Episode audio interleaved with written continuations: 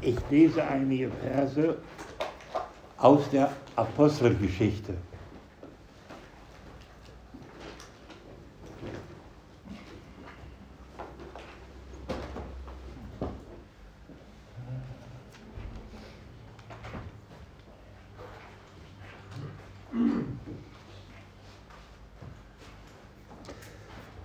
Und zwar Kapitel 1 von Vers 4 ab. Bin ich zu verstehen mit meiner Maske? Ja. Gut, dann werde ich mich anstrengen. Und als er mit ihnen versammelt war, befahl er ihnen, sich nicht von Jerusalem zu entfernen, sondern auf die Verheißung des Vaters zu warten, die ihr, sagt er, von mir gehört habt. Denn Johannes taufte mit Wasser, ihr aber werdet mit Heiligem Geist getauft werden nach diesen wenigen Tagen. Sie nun, als sie zusammengekommen waren, fragten ihn und sagten, Herr, stellst du in dieser Zeit für Israel das Reich wieder her? Er sprach zu ihnen, es ist nicht eure Sache, Zeiten oder Zeitpunkte zu wissen, die der Vater in seiner eigenen Vollmacht festgesetzt hat.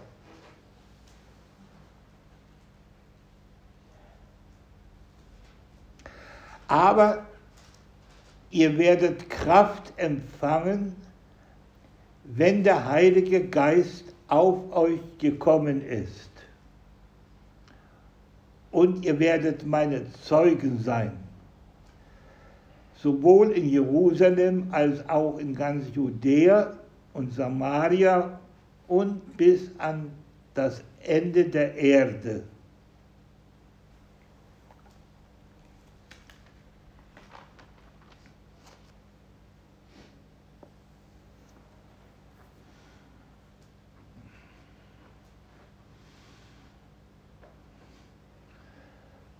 Und dann geschah es in Apostelgeschichte 2,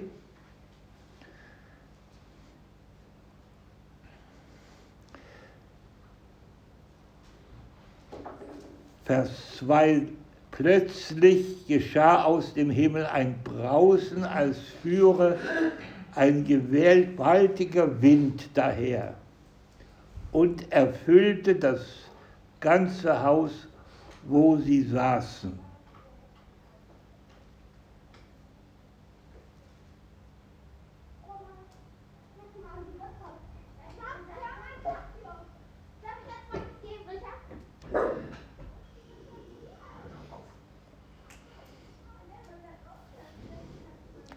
Und dann predigt Petrus in der Kraft des Geistes, den er empfangen hatte, zusammen mit den anderen Jüngern.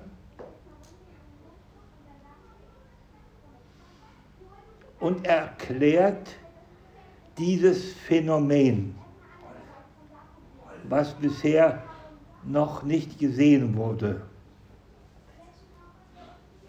Und er sagt, Vers 16, dies ist es, was durch den Propheten Joel gesagt ist. Und es wird geschehen in den letzten Tagen, spricht der Herr, spricht Gott, dass ich von meinem Geist ausgießen werde auf alles Fleisch.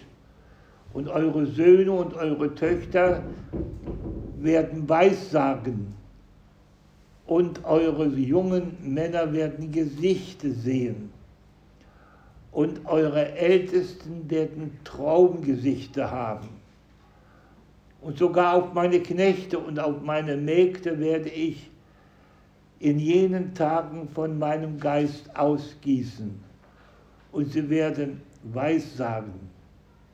Und ich werde Wunder tun oben am Himmel und Zeichen unten auf der Erde, Blut und Feuer und Rauchdampf. Die Sonne wird verwandelt werden in Finsternis und der Mond in Blut, ehe der große, herrliche Tag des Herrn kommt. Und es wird geschehen, jeder, der den Namen des Herrn anrufen wird, wird gerettet werden.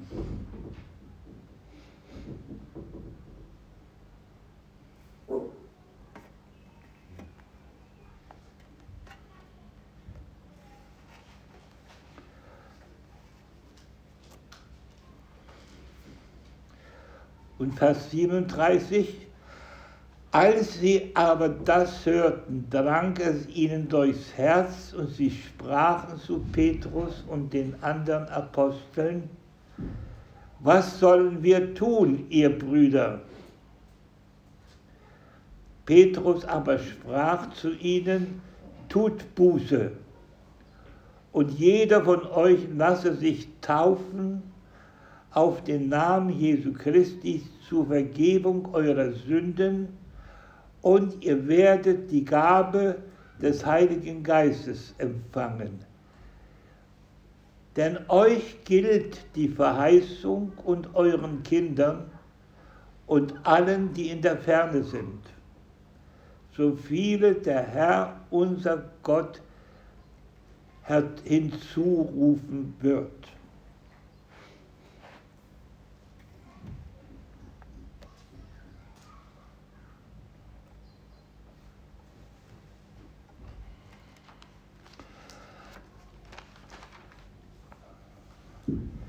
Der Heilige Geist wird in diesem Zusammenhang auch beim Apostel Paulus im Epheserbrief Kapitel 1 als Geist der Verheißung bezeichnet.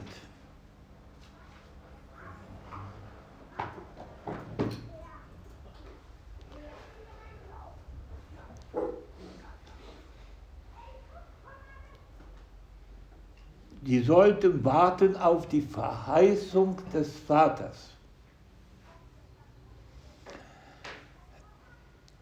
Paulus klärt das in seinem Brief, Galaterbrief und auch in seinem Römerbrief, dass das Wesen des Empfangens im neuen Bunde ist, dass Gott eine Verheißung gegeben hat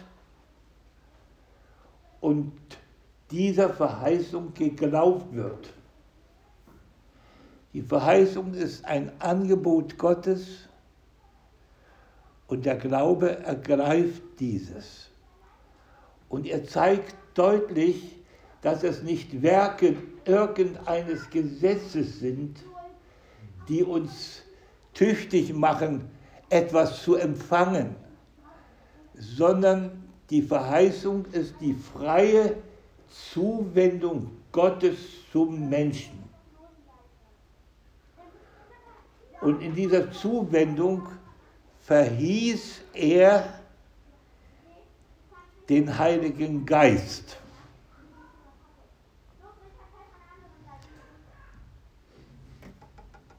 Wir wissen das aus dem Propheten des Alten Testamentes, dass Gott den, den Geist verheißen hat, Israel, oh weit, würdet ihr mal ein bisschen die Kinder ein wenig mehr in Ruhe stellen?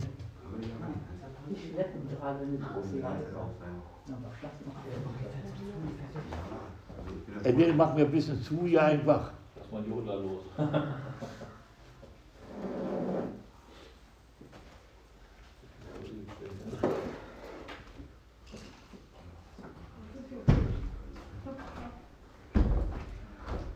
Nicht schimpfen. Das ja. Leise sein und keine Dummheiten machen. Nicht mit der Leiter hochklettern aufs Dach, ne? Nee, nee, nee. Die wollen mit der Leiter aufs Dach. Thomas schon unterwegs, glaube ich. Ja, ja. Fällt Ihnen immer was Neues ein. Das ist so wie von Kindern, das geht.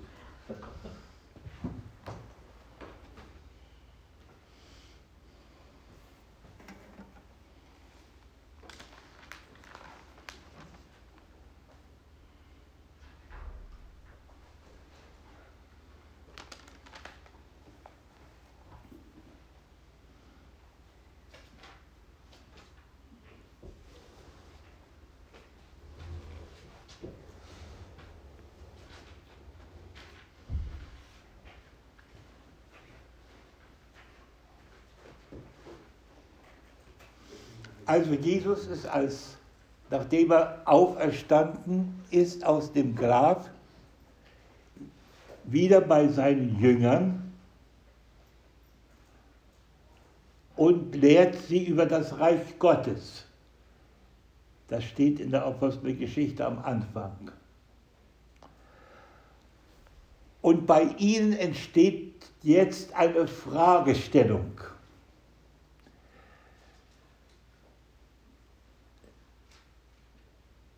Stellst du in dieser Zeit für Israel das Reich wieder her?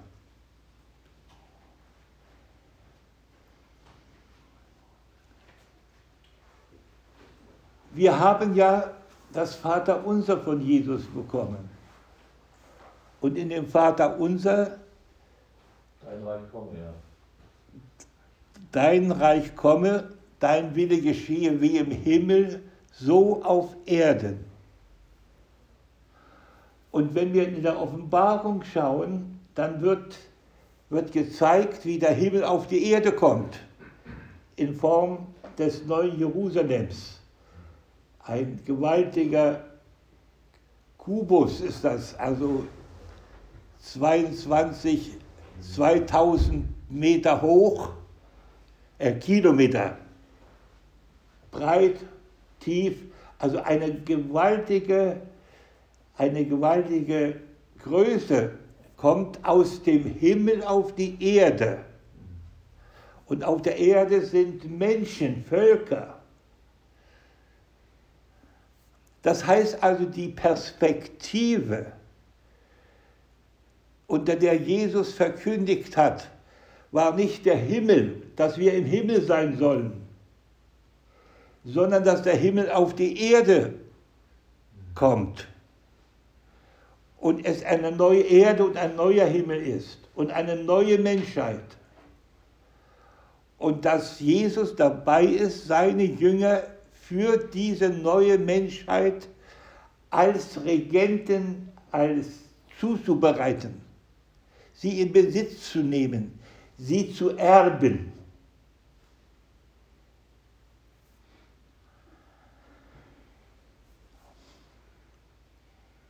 Deswegen war die Frage eigentlich jetzt die folgerichtig der Jünger, dass sie sagten, stellst du in dieser Zeit dem Israel das Reich wieder her? Ja, die suchten eine Sicherheit. Sie verstanden selbstverständlich nach den alttestamentlichen Verheißungen, dieses Reich beginnt, das Reich Gottes beginnt in Israel, in Jerusalem und dann über die ganze Erde. Und nun war die Frage, ist jetzt der Zeitpunkt gekommen? Aber sie haben immer an eine irdische Herrschaft noch gedacht. Ähm, und später in der Kirche hat man dann den Himmel als Raum als Raum der Herrschaft Gottes gesehen und auf der Erde hat man geherrscht als Mensch mit den brutalen Mitteln von Herrschern und Königen. Nun sagt aber Jesus zu ihnen, euch ist, eure Sache ist es nicht zu wissen Zeitpunkte. Das heißt, jedes Berechnen ist ausgeschlossen, weil der Wille des Vaters ist uns für diese Zeiträume unzugänglich. Denn Gott, bei Gott ist Anfang und Ende und alles ist Gegenwart. Das heißt, bei Gott hat ein ganz anderes Zeitempfinden und Planen, als die Menschen es verstehen könnten mit ihrer Zeit, mit ihrer Kalenderzeitrechnung. Es ist nicht unsere Sache, das zu finden, zu wissen. Aber dann lässt der Herr ihnen eine Möglichkeit des Erkennens. Und diese Möglichkeit des Erkennens ist, dass er ihnen seinen Geist geben will. Der Geist wird bezeichnet als das Angeld des Erbes, als das Unterpfand des Erbes. Das im, lesen wir so im Epheserbrief. Das heißt, durch den Geist haben wir ein Unterpfand für das, was kommen soll. Wie zum Beispiel man jetzt, wenn man einen Gegenstand kauft und dann eine Anzahlung macht und damit tritt dieser Gegenstand schon in den Besitz über des Betreffenden, aber die, er wird bei der Abholung wird, er, wird die Restsumme gezahlt. Und so ist es auch, dass wir durch die Gnade Gottes und den Heiligen Geist einen, einen, einen, einen Unterpfand in unserem Herzen haben. Und dieser Unterpfand im Heiligen Geist ist, sagt Jesus, er verkündigt das Kommende. Er ist es, der die Zeit überbrückt, der uns hilft, über die Zeit, von der sie noch nicht zu diesem Zeitpunkt wussten, dass sie 2000 Jahre dauern wird. Und wir wissen auch noch nicht, wie lange sie dauern wird, bis der Herr wirklich kommt. Wir können da keine Rechnungen und dürfen auch keine Rechnungen anstellen. Aber der Heilige Geist ist ihnen gegeben als, und so finden wir ihn bezeichnet in der Offenbarung, als Geist der Prophetie, als prophetischen Geist. Dass der Geist gibt uns, lässt uns das Reich Gottes schauen. Er lässt uns das Erbe schauen und gibt uns den Glauben, dass wir in dieses Erben hineingeführt werden. Und wenn wir diesen Heiligen Geist nicht hätten, dann würden wir nicht den Herrn erwarten können. Dann würden durch die 2000 Jahre, die wir schon jetzt haben, zwischen diesem Ereignis und heute, dann würde das schon längst in Vergessenheit geraten sein. Aber dadurch, dass der Heilige Geist empfangen wurde und weil er auch ausgegossen ist und deswegen empfangen werden kann durch den Glauben, deswegen wird unser Blick immer wieder neu gerichtet auf Jesus, sein Kommen, sein Reich, seine Herrschaft, der Herr neu und das, was der Herr tun will.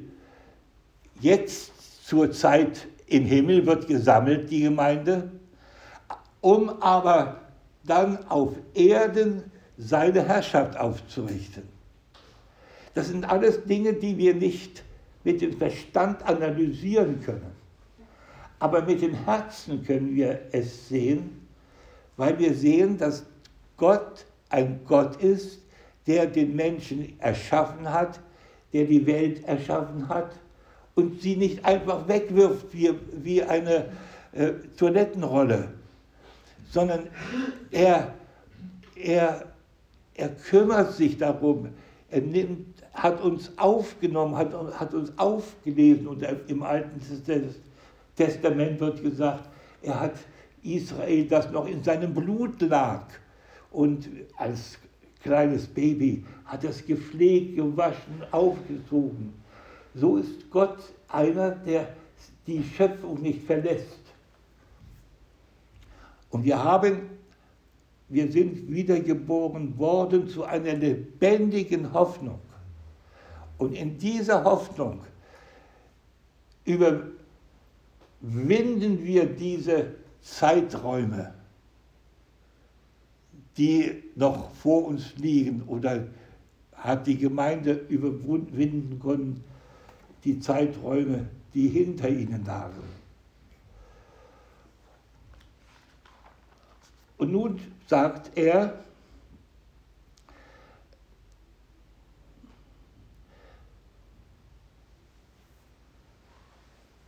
es wird gerettet werden. Das heißt also, diese Gemeinde hier, die sich versammelt hatte, zu ihr sagt, zu ihr hatte Jesus gesagt, im Blick auf den Tempel, auf diese wunderbaren Bauwerke, die, die in Jerusalem standen. Hier wird kein Stein auf den anderen bleiben. Jesus hat also seinen Jüngern gesagt, seht dies alles, kein Stein wird auf dem anderen bleiben. Er hat also ihnen gezeigt, es kommt eine Zeit schwerer Bedrängnisse. Und das heißt also, dass das Reich Gottes danach kommt dass erstmal ein, dieses Gericht über den Tempel, über das falsche Priestertum, über diesen, ja, über, über diesen Gottesdienst Israel, da musste erstmal ein Gericht über sie kommen. Und jetzt sagt er, jetzt ist die Stunde, dass Gott ein Volk sammelt, um aus diesem Gericht gerettet zu werden.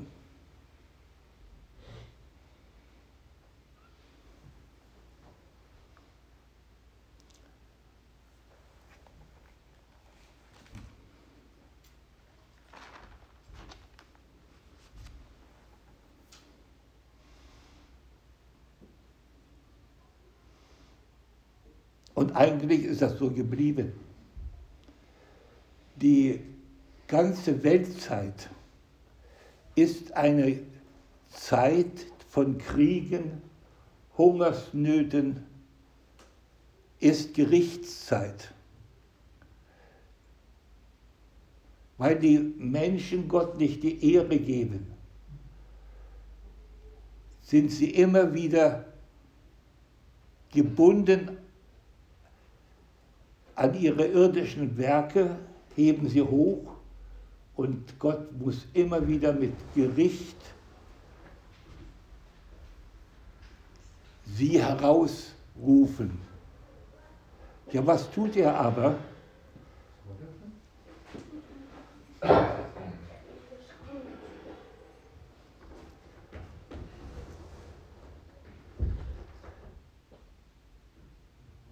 Er drückt seinem Volk, das im Glauben bei ihm ist, das auf den Herrn schaut, ein Siegel auf. Ein Siegel, das sie absondert aus diesem Geschlecht, aus diesem verkehrten Geschlecht, das in fanatischer Blindheit Christus gekreuzigt hat. Dieses Geschlecht, das dem Gericht reif war, musste das, über das musste erst ein Gericht kommen. Und dieses Gericht wird zusammen mit dem Geist verheißen.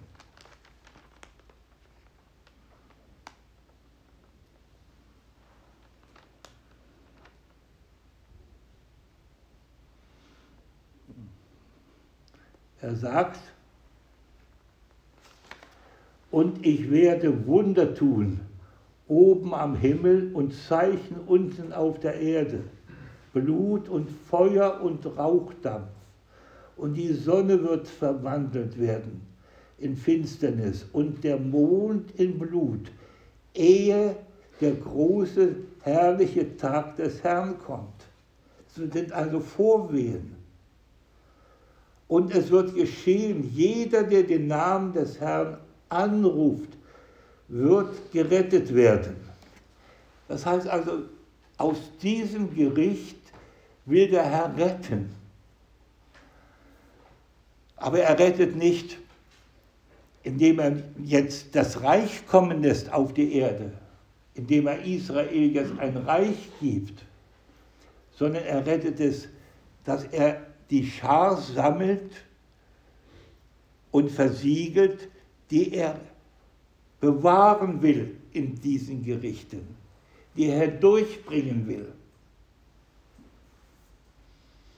Und das gilt für alle Zeit, die wir für die ganze Geschichte in der Welt.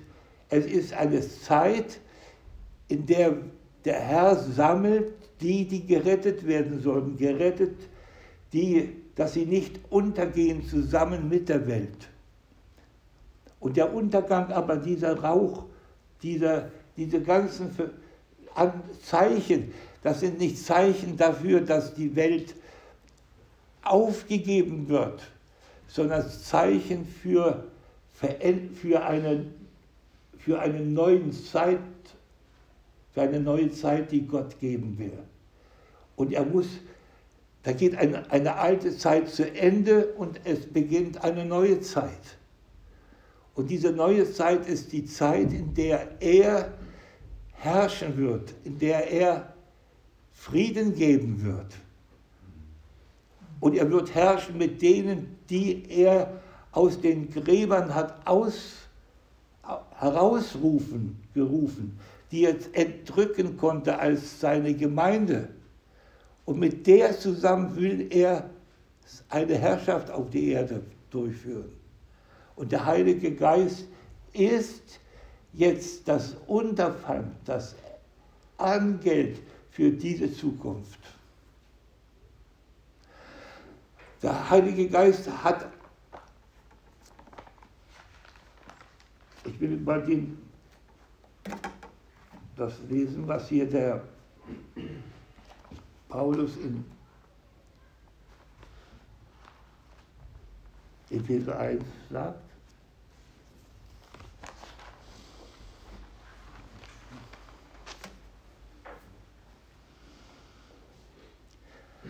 Eins, Vers 3, gepriesen sei der Gott und Vater unseres Herrn Jesus Christus. Er hat uns gesegnet mit jeder geistlichen Segnung in der Himmelswelt in Christus, wie er uns in ihm erwählt hat vor Grundlegung der Welt, dass wir heilig und tadellich vor ihm sein in Liebe.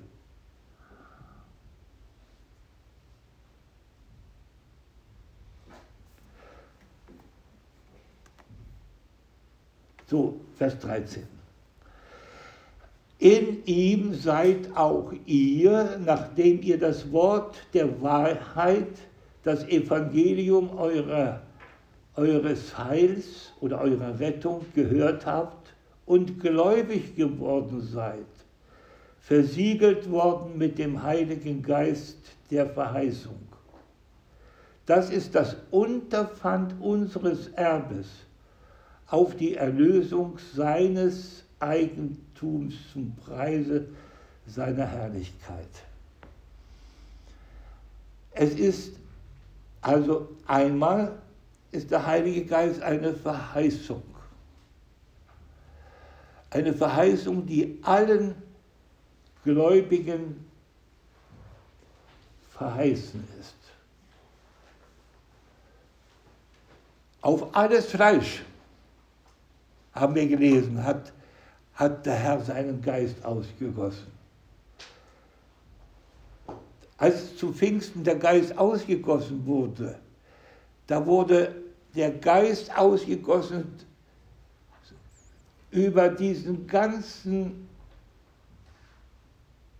Zeitabschnitt, der noch kommen sollte, dass, dieser, dass alle Menschen, die jetzt auf dieser Erde geboren werden und zum Glauben kommen, durch die Möglichkeit haben, dem kommenden Gericht zu entfliehen, indem sie den Namen des Herrn anrufen und den Heiligen Geist empfangen. Das ist der, der Plan Gottes der Rettung der Welt. Er besteht immer darin, dass auch das Gericht über diese Welt verkündigt wird. Denn das Gericht, das Alte muss abgetan werden, damit das Neue hervorkommen kann. Das ist immer, wie wir in unserem persönlichen Leben, der alte Mensch muss abgelegt werden, damit der neue Mensch angezogen werden kann. So ist es in der ganzen Schöpfung. Die alte wird abgetan und die neue wird angezogen bei der Wiederkunft Jesu. Das ist das Hoffnungsgut derer, die den Heiligen Geist empfangen haben. Wir können gar nicht das glauben aus unserem Geist, aus unserem Verstand. Wir können das nur glauben aus dem Wort Gottes und dass der Heilige Geist uns dieses Wort lebendig, regal und gegenwärtig macht. Dass wir das Reich Gottes schauen und im Geiste schon da hineingehen können. Und dieses Hineingehen geschieht dadurch, dass wir Anteil bekommen an göttlicher Natur, wie das der Petrusbrief. Das sind die Verheißungen, die Gott uns gegeben hat für die Gegenwart. Wir dürfen schon Hineingeborene sein, wir dürfen schon hineingehen in diese Verheißung, in dieses Reich. Wir wird damit, wenn der Herr wiederkommt, wir dann auch in der Auferstehung und unserer Leiber in diese neue Schöpfung eingehen können. Das ist das, was noch aussteht. Gott beginnt sein Werk in unserem Herzen und in unserem Geist, in unserem inneren Menschen durch den Heiligen Geist. Da sehen wir diese, diese, dieses Reich Gottes. Aber wir sollen es auch erben mit unserem Leibe. Und darum soll, werden wir einen neuen Leib bekommen, so wie Jesus einen neuen Leib hatte, indem er dann aufgenommen wurde in den Himmel beim Vater und vor ihren Augen verschwand. Diese Herrlichkeit, wie gesagt, ist keine Herrlichkeit, die wir uns erdenken können. Aber wir dürfen sie im Glauben nehmen und sollen sie auch im Glauben nehmen. Dazu hat uns der Heilige, hat uns Gott seinen Geist gegeben, damit wir da hineingehen durch Dunkelheit und Finsternis, hineingehen in das Reich. Und dass wir nicht erschreckten uns über das, was nachher in der Welt geschieht. Auch jetzt im Blick auf Pandemien und, und, und im Blick auf unsere ganze äh, Situation, in der wir stehen. Durch der Herr will uns retten. Er rettet aber nicht, dass wir jetzt ganz unbe, äh, unberührt sind von, von dem Virus. Er rettet uns dadurch, dass er unseren Blick auf das Reich Gottes legt. Und das ist das Glaubenswagnis, dass wir uns zu törichten machen, Leuten machen lassen. Denn das ist töricht, das zu glauben. Es ist nicht vom Verstand her zu verstehen. Und ein anderer, und, und, die, und wir haben nur mit denen Gemeinschaft, die wirklich in dieser, in dieser Vision, in dieser Hoffnung auch dann leben. Mit denen haben wir Gemeinschaft. Wer aber im irdischen seine, seine Karriere und seinen Fortschritt sucht, mit dem können wir keine Gemeinschaft haben. Und darum ist der Heilige Geist auch ein Siegel, das uns scheidet von der Welt. In der Offenbarung wird das hier einmal gezeigt, in Offenbarung 7, dass da, bevor der Herr die Engel löst, die die vier, die, die, die, die vier Winde halten, ähm, die jetzt über die Erde kommen sollen, dann werden dort die 144.000 aus Israel ver, versiegelt. Der Herr will versiegeln ein Volk, bevor er die Dinge loslässt. Und, das, das, und diese Versiegelten sollen durchgebracht werden. Und auch die Taufe selbst. Petrus sagt, sie ist, sie ist kein Waschbad für unsere Sünden, aber sie ist eine Arche, die uns durch dieses Gericht hindurch rettet, was Gott geben wird. Und ich werbe dafür, dass wir dieses Gericht ernst nehmen. Dass wir und dass ich werbe dafür, dass wir den Heiligen Geist empfangen als Siegel, als Zusage der Rettung aus diesem Gericht. Aber wenn wir oberflächlich und sagen, ich bin ein Kind Gottes, mir kann nichts passieren, das ist nicht der, der Glaube, der uns immer im Neuen Testament verkündigt wird.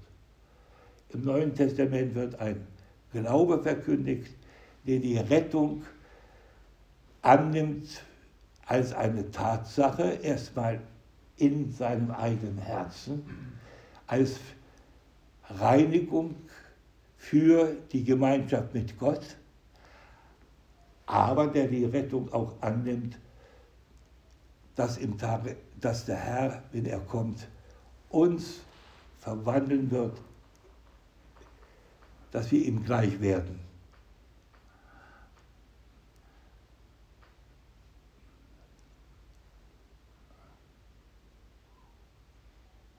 Und ich, ja, ich möchte dafür werben, dass wir, dass wir uns mit diesem wunderbaren Geschenk der Gnade Gottes, dass wir uns damit, dass wir das begucken, dass wir das beschauen, dass wir eindringen, das ist wie ein Schatz.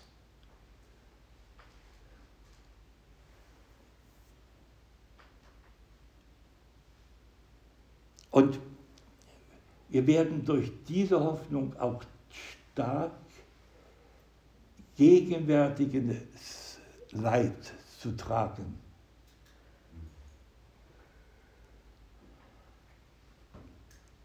Dass wir durchschauen auf das, was Gott tun will, der nicht dieses Leid, mit diesem Leid uns schlagen will, der nicht das Leid dazu gibt, weil wir so gesündigt haben und nun bekommen wir die Strafe, sondern er möchte uns lösen von, der, von unserem irdischen Sinn. Und Petrus sagt einmal, wer gelitten hat im Fleisch, der hat aufgehört mit der Sünde. Der hat aufgehört das heißt, es gibt ein Leiden im Fleisch, in das uns der Heilige Geist hineinführt, in welchem wir aufhören zu murren, aufhören zu rebellieren, aufhören Forderungen zu stellen. Der Heilige Geist führt uns in dieses Leben hinein. Aber es ist ein Leben nicht ohne Leiden.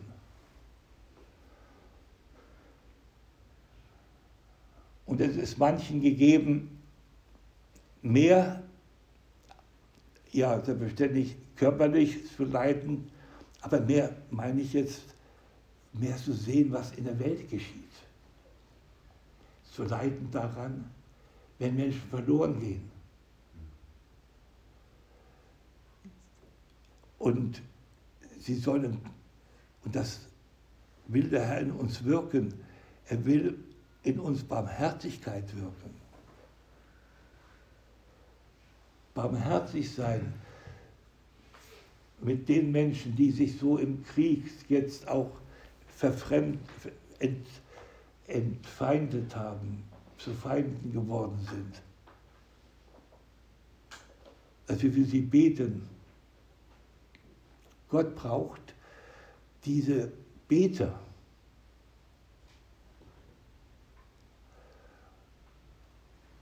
Ansonsten kann er seine Herrschaft nicht aufrichten, wenn er nicht Menschen hat, die mit Hoffnung und Glauben und Liebe im Herzen füreinander einstehen.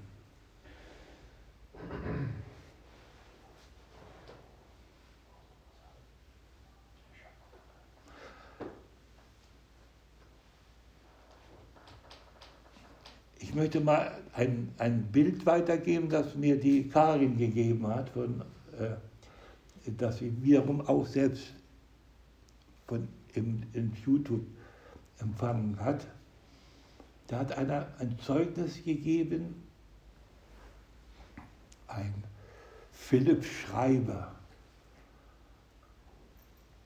Und der hat gesehen, Deutschland und dass ein Engel,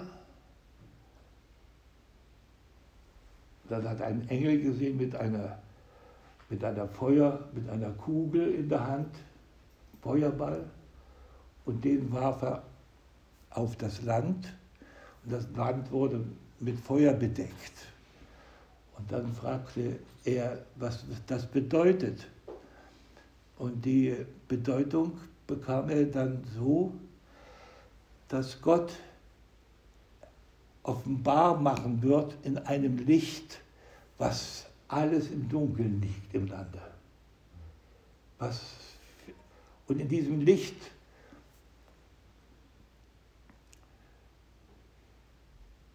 muss Satan die Menschen freigeben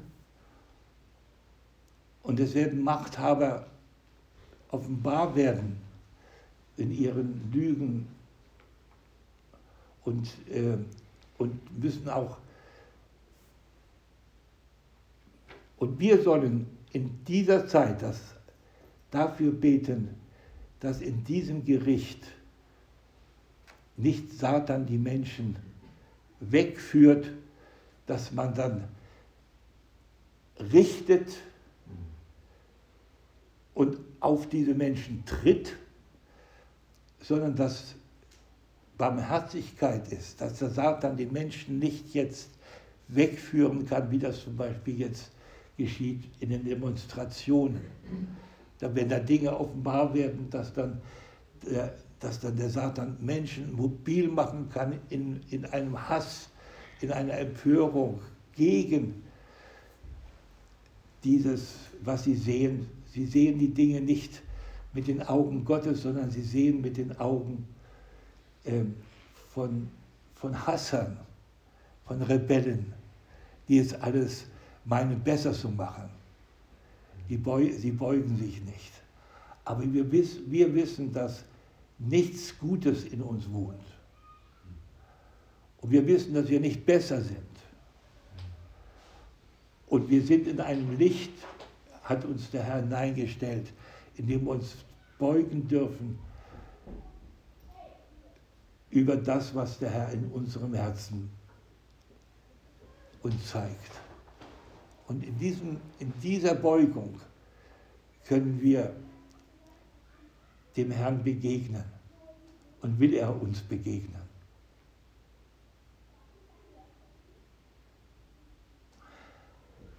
Ja, dazu hat er uns seinen Geist gegeben. Nicht, dass wir als charismatischer, Charismatiker uns erheben, sagen, wir haben den Heiligen Geist und und ihn auf die Fahne schreiben, das ist nicht der richtige, nicht der Umgang, den Gott uns geben will. Und zum Glück haben wir das auch verstanden. Deswegen, deswegen ist es auch kein Gericht. Das sagt ja auch, du erwähnst ja auch Epheser 1, Vers 13, der Heilige Geist hat angefangen. Und da ist eindeutig eine Stelle, wo drin steht, als ihr gläubig wurdet. Das Gericht Gottes ist nicht ein Gericht gegen den Menschen oder gegen die Schöpfung, sondern es ist ein Gericht über Unglaube oder Ungehorsam, was letztendlich äh, die Beziehung zwischen Mensch und, und Gott ausmacht. Es ist kein Gericht gegen die Schöpfung, gegen den Menschen, was ja auch sehr oft von anderen gepredigt wird und gesagt wird, sondern ein Gericht gegen Unglaube und Ungehorsam. Also alles das, was uns trennt von Gott. Und das ist für mich auch in dieser, in dieser Prophetie von diesem Philipp Schreiber, die ich ja jetzt gerade erst gehört habe, die du ja ein bisschen schreibst, eigentlich auch sichtbar für mich.